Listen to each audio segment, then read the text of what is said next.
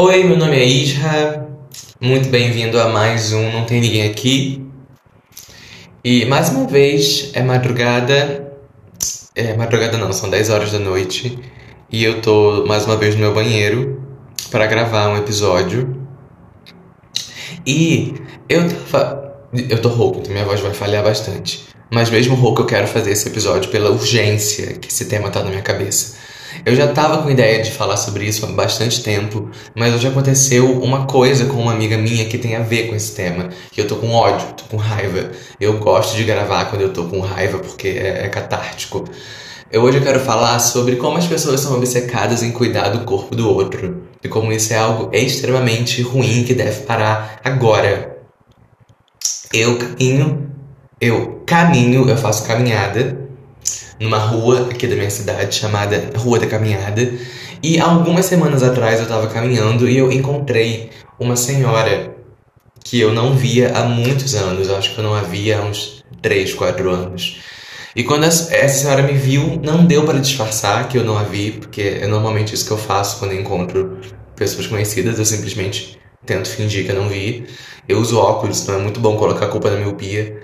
Mas ela estava vindo bem de frente, assim, não deu para disfarçar. E aí ela, infelizmente, tive que parar para falar com ela e a primeira coisa que ela me disse não foi oi, não foi boa tarde, não foi como vai sua família, como vai você. A primeira coisa que ela disse foi: Nossa, quase não te reconheci, você tá tão magro.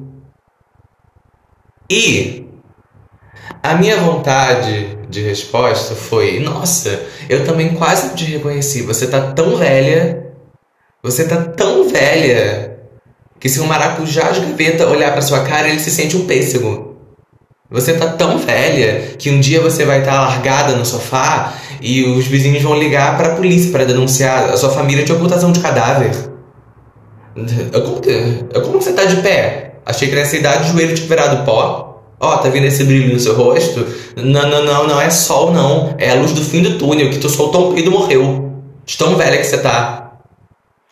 Só que você deve estar pensando, por que, que você está tão irritado falando um monte de malcriação é, se essa pessoa te fez um elogio? E tá, essa é a questão. Magro não é elogio.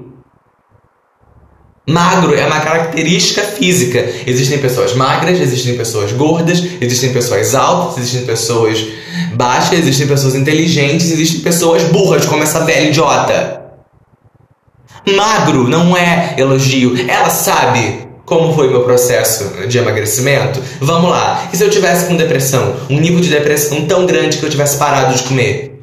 E se eu tivesse com câncer? Câncer emagrece. E se eu tivesse viciado em droga, tivesse cheirando cocaína igual condenado, cocaína emagrece.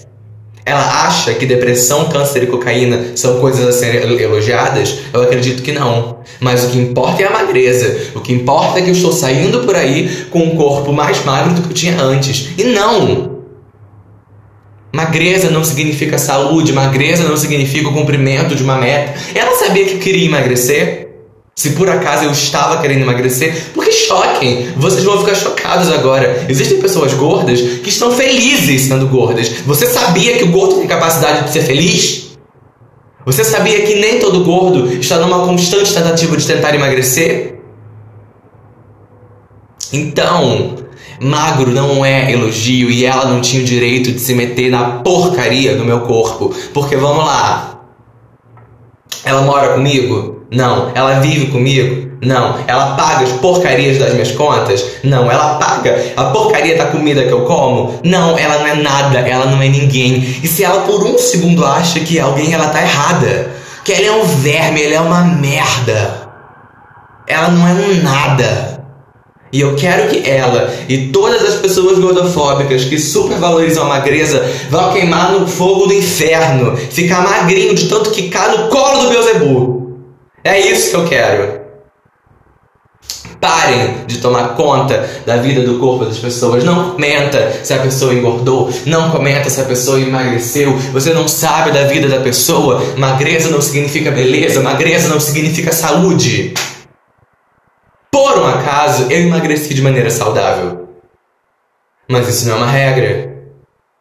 Então, não se metam no corpo das pessoas. Por favor.